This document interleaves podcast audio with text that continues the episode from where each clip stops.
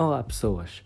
Todos nós temos um certo jogo que está sempre guardado no nosso coração, um ou mais, e por isso, neste podcast, eu e os meus colegas iremos falar sobre os nossos jogos do coração e gostaríamos de saber também o que é que vocês acharam.